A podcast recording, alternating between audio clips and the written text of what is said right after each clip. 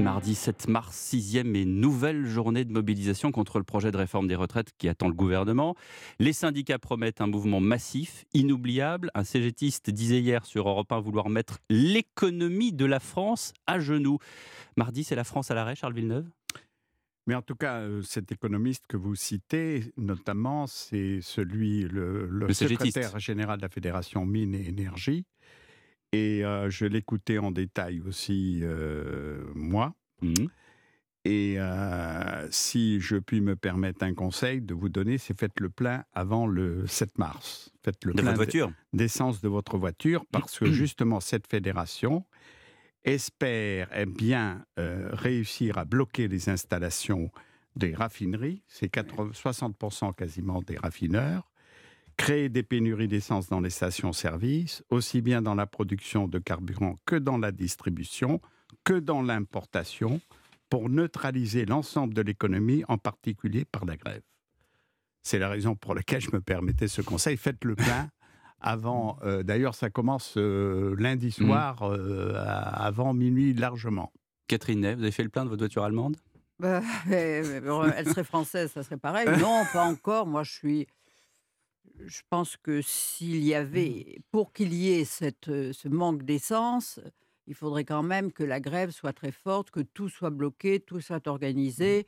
Moi, je pense que on, va voir ce qui va se passer le, le, le, 7 mmh mars. En tous les cas, c'est vrai que c'est la CGT qui est en pointe. C'est le seul syndicat qui demande une, une grève reconductive parce que la CGT, il faut dire, elle peut bloquer le pays avec l'essence, l'électricité, les trains, les ports. C'est vrai que là, c'est la CGT qui est majoritaire et qui peut et qui peut et qui peut jouer un mmh. rôle et qui peut bloquer, et bah, alors que les autres syndicats ne le demandent pas. Alors Ménès Plié, c'est aussi le, qui a dit ses propos, bloquer, les, euh, bloquer, bloquer, le pays. Ils étaient deux, il y avait Emmanuel Lépine Et, Lépine qui dit c'est vrai que si les mm. charcutiers sont, font grève, on ne mangera pas de porc et ça sera bon pour le cholestérol, mais là, s'il n'y a pas de train, et c'est bah, vrai que ce n'est pas la même chose. Euh, donc c'est vrai que c'est un pouvoir, c'est un pouvoir, la CGT, qui n'avait pas été ajouté, qui n'avait pas été aussi fort, mais il faut dire qu'il y a aussi un syndicat, euh, le syndicat va renouveler ses cadres, Philippe Martinez s'en va, il y a aussi un enjeu de pouvoir.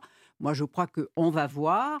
Mais je dirais que dans cette, ces grands mmh agitateurs pour ce qui va se passer dans la journée, il y a la CGT et il y a Mélenchon qui demandent aux, lycéens de tout bloquer, de tout bloquer, et il se réjouit parce que il va y avoir des manifestations le 7, des manifestations le 8 pour les femmes, pour, la journée, pour, la journée des, femmes. le 9 pour je sais plus quoi, pour le climat, le 11 ensuite, et le 11. Donc lui, ce qu'il a fait, mais il a mm. toujours un langage Mélenchon de guerre civile. Donc là, il est à son affaire, il annonce la guerre civile, et puis quelquefois c'est c'est pas Michel aussi important qu'il le croit. Puisqu'on parle de puisqu'on parle de Mélenchon, ce qui est extraordinaire, c'est cette espèce de compétition ah entre euh, Mélenchon et les syndicats. Hmm. Les syndicats étant furieux de la récupération politique, hmm. évidemment, euh, qu'en fait euh, Jean-Luc Mélenchon. C'est le coucou dans le nid des syndicats, vous voyez qui prend les, les, œufs des autres, c'est ça Oui, mais les, qui s'installe dans le nid des autres. Les syndicats trouvent que c'est leurs œufs et donc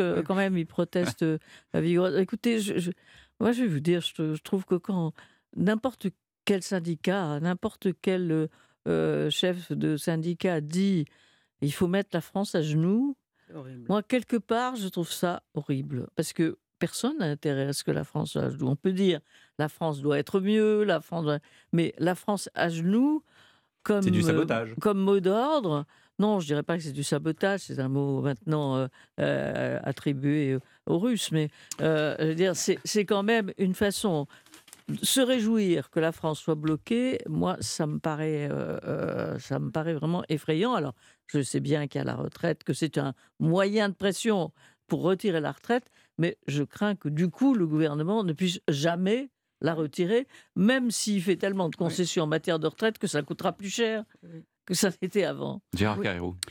Moi, je, vous nous demandez au fond de faire une sorte de prévision. Je ne veux pas faire une ah prévision. je demande surtout pas ça. Non, On aimerait bien quand même. Si, quand même, quand même, d'essayer d'apprécier la, vous, vous nous quand même. On sait que c'est normal. Le, ministère de l'Intérieur prévoit à peu près un million et demi de manifestants dans toute la France, ce qui est quand même grand. Hein. Non, mais, ça, c'est déjà vu il y a dix ans. Hein. Oui, mais attendez, c'est normal de nous demander d'avoir une appréciation sur ce qui peut se passer. Bon, alors sur ce qui peut se passer Moi, il me semble de toute façon que le contexte général est celui d'un pays qui est très remonté contre ce projet. Très remonté dans ses profondeurs et pour une fois, pas seulement chez les professionnels de la grève que sont les, syndicalistes, les, fonctionnaires, etc. C'est ceux qui font le corps des grèves précédente que nous avons tous vécue depuis 95. Donc je pense que c'est au-delà. 70% des Français, hein, ça n'a pas bougé. Et ça n'a pas bougé, et ça a même eu plutôt tendance, il y a une sorte de, plutôt à augmenter qu'à baisser. vous avez raison. Ça c'est un fait majeur. Même sans savoir ce que malgré, projet malgré le temps qui a coulé, malgré les vacances qui sont passées, une interruption, donc cette colère, cette, cette, ce ressentiment, cette mobilisation des esprits, elle est très forte. Donc à partir de là, la question c'est à quel niveau, pour combien de temps? À quel niveau Je pense à un niveau extrêmement élevé. Je pense que ça sera effectivement le mot massif, me paraît assez juste. Massif, dur, dur, parce qu'il peut y avoir des endroits où ça soit très dur, et durable. Durable comment? Ça sera pas une, je ne crois pas que ça sera une journée avec euh, reconduction pour deux jours euh, dans les transports. Je pense que ça ira au-delà. En fonction de la mobilisation du premier jour, je crains, je crains parce que moi je ne suis pas euh, comme la plupart des Français pour que notre pays soit quelque part rayé, rayé de la carte de la production pendant des semaines et des mois. Donc je pense que ça sera long, et, mais il faudra qu'il y ait à un moment donné quelqu'un qui cède quelque chose. Hmm. Alors, où ce sera je, fais deux hypothèses. Où ce sera le retrait où tout le monde explique que Macron ne peut pas céder, que c'est impossible. bon. Mhm. Je n'exclus pas quand même mhm. cette hypothèse. Et deuxièmement, sinon, ça seront, les syndicats perdront tout ce qu'ils ont accumulé, ils le perdront s'ils donnent l'impression de flotter. Bah, donc, voilà, on est pour l'instant au cœur d'une bataille, d'un bras de fer qui est formidable. Charles Villeneuve. Oui, moi je suis entièrement d'accord avec euh, ce, raisonnement. Je pense que la journée du 7, les syndicats la préparent depuis très longtemps, ce sera un succès sur le plan du nombre. Mais la véritable question qui se pose, c'est de savoir si, évidemment, ça va être renouvelé si la France à genoux euh, sera effective, comme le disait euh, ce président de fédération, d'une des cinq fédérations de la Confédération cégétiste. Et c'est là où le vrai problème va se poser pour le gouvernement. Parce que je crois que le gouvernement ne peut pas céder et ne cédera pas. La loi va passer telle qu'elle est, telle qu'elle est en ce moment discutée au Sénat. Mm. Elle va revenir évidemment à l'Assemblée nationale mm. et là on verra sur la commission paritaire mm. comment ça va se dérouler. Mais le bras de fer avec le gouvernement, le gouvernement me semble ne cédera pas, la loi sera votée et dès lors, les syndicats, et c'est ce que tu disais, peuvent perdre beaucoup parce que c'est une, ce sera un problème de crédibilité par rapport à leurs syndiqués et, tout, et, et, l'opinion publique, bien sûr. Euh, mais on peut prendre, je, juste alors compléter d'un mot ce que tu viens de dire. Je crois effectivement que c'est donc une, bataille. Tout le monde a un peu le dos au mur, c'est le cas de, le dire. Tout le monde a un peu le dos au mur. Le président comme les, comme les, les, syndicats. Et donc personne ne peut perdre facilement, je veux dire en douceur. Hein. personne. Donc il peut y avoir plusieurs. Et je pense le schéma que Charles vient mmh d'esquisser, c'est-à-dire que ça passe au Sénat, que finalement ça mmh, vient. Mmh. On peut dire peut-être à ce moment-là, on dira, et certains diront, ça y est, c'est gagné. La bataille est gagnée. Elle a mmh. été dure, mais elle a été gagnée. Je pense qu'il peut y avoir, et il y aura sûrement, alors pour le coup, une deuxième manche, une deuxième campagne, parce qu'il y aura un moment donné, avec une inflation à 15%, Ce qui va rejoindre, eh il va y avoir une coagulation de la colère. Pardon, ce, que je, voulais dire, c'est qu'au fond, euh, les mécontentements, il n'est pas seulement, il est effectivement pas sur les retraites. Euh, moi, je trouve que on est dans un pays où on ne veut pas partir à 64 ans, l'Europe entière part plus tard. Bon, euh, oublions ça. Mais le problème, c'est le cumul des, deux, des, des mécontentements et notamment les emmerdes volent toujours en escadrille, disait un comme disait Chirac. Oui. Euh, euh, l'inflation est, effectivement plus importante qu'on le pensait. Finalement, la France c'est-à-dire le pouvoir d'achat, euh, mhm. qui a plutôt ralenti à un moment donné, revient maintenant au niveau de, tout le monde.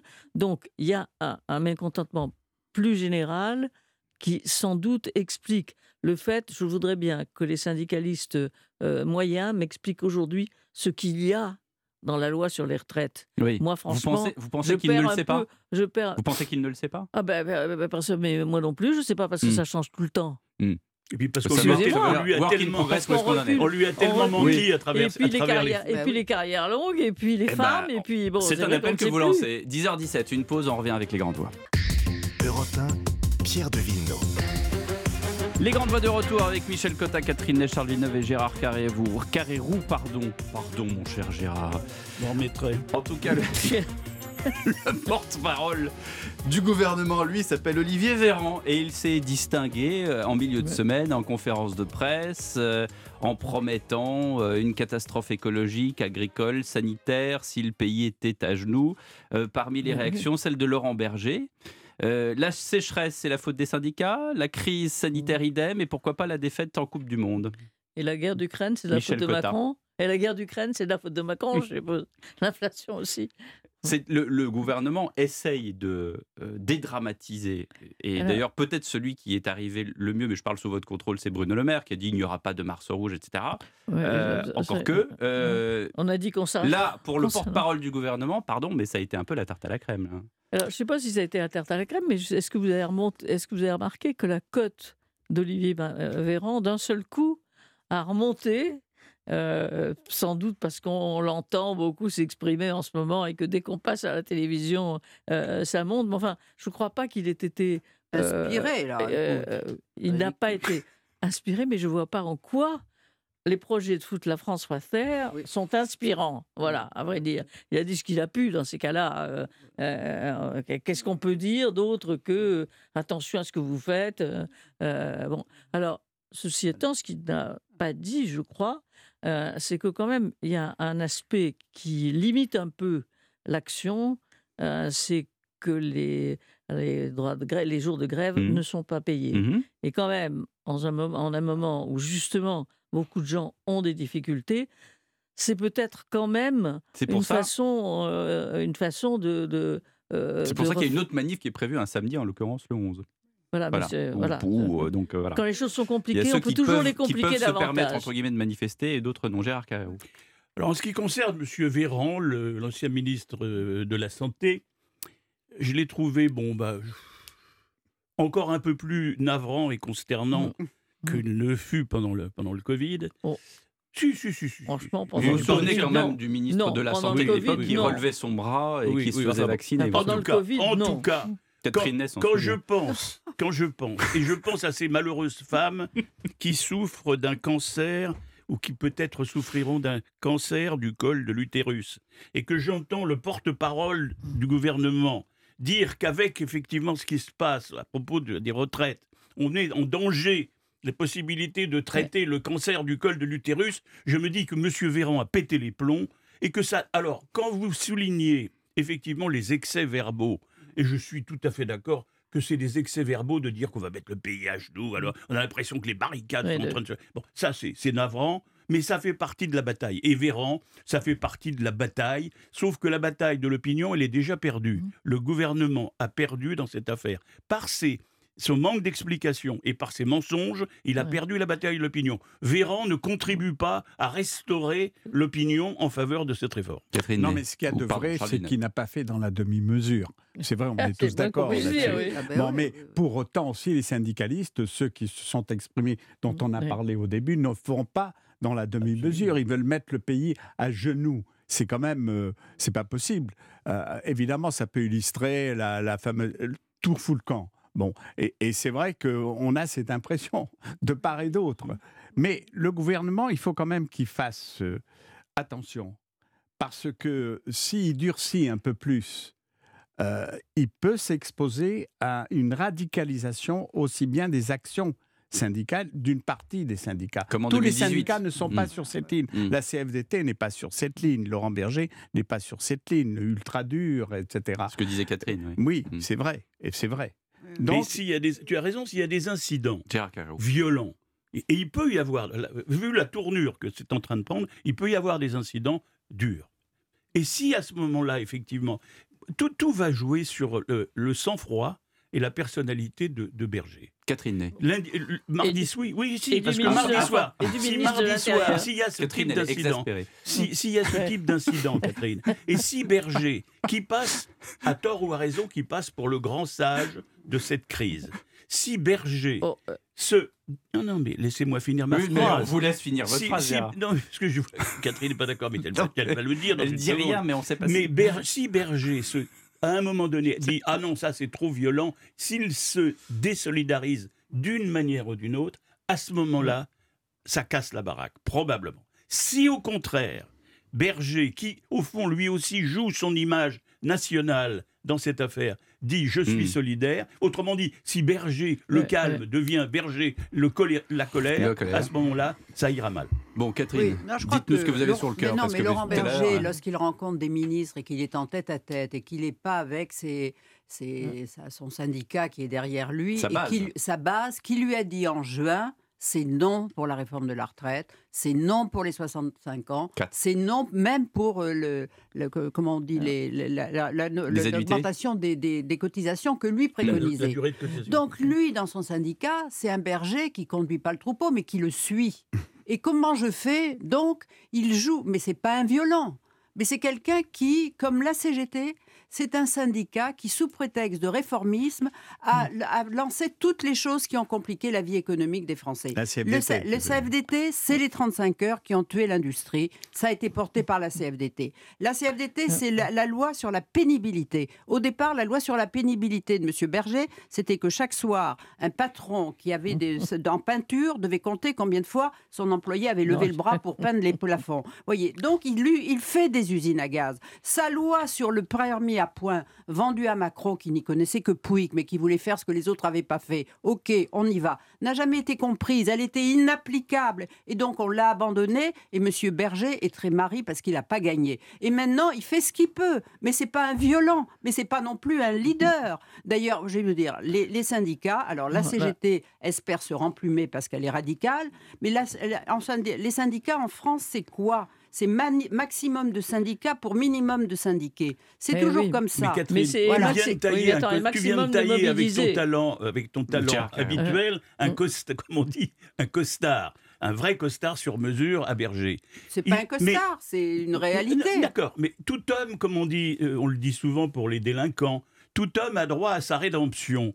Et si Berger, non, je veux dire par là que si Berger, qui, j'étais dire d'accord avec si- toi sur un certain nombre de circonstances où il n'a pas été fa- formidable, mais si un homme a droit, et s'il se distingue, tu sais, il y a des gens, Zelensky, tout le monde le prenait pour un clown, et Zelensky est devenu le... Ah ben, tu Non, vas non, pas mais- comparer Zelensky je et veux Berger, dire- non, je mais veux écoute, dire là. qu'il y a des hommes. je veux dire que dans, dans, dans les circonstances, et vous le savez tous, Ouais. hein, dans l'histoire de France, qu'est-ce on que tu pourrait nous- en citer des Qu'est-ce que tu nous fais là Oui, nous fait, je vous fait dis- là Je euh, vous dis que Berger, tout dépendra, en- enfin, tout dépendra pas. C'est l'opinion qui fera le faire. Il faut que je marque une pause. Berger Oui. sera capital dans le, dans le, dans, dans le tournant ou pas Vous- tournant de cette affaire. On revient tout de suite avec les grandes voix. Sachez que vous avez rendez-vous avec Isabelle Morizet. Il n'y a pas qu'une vie dans la vie. Le samedi et le dimanche de 13h à 14h. Aujourd'hui, elle reçoit Charles Berling pour la pièce Les parents terribles de Jean Cocteau, actuellement au théâtre Héberto à Paris. Et demain, son invité sera Elena Noguera pour le huitième album Fleur bleue, noce noire, qui est actuellement disponible. Dans un instant, le retour des grandes voix. 10h, 11h. Les grandes voix d'Europe 1.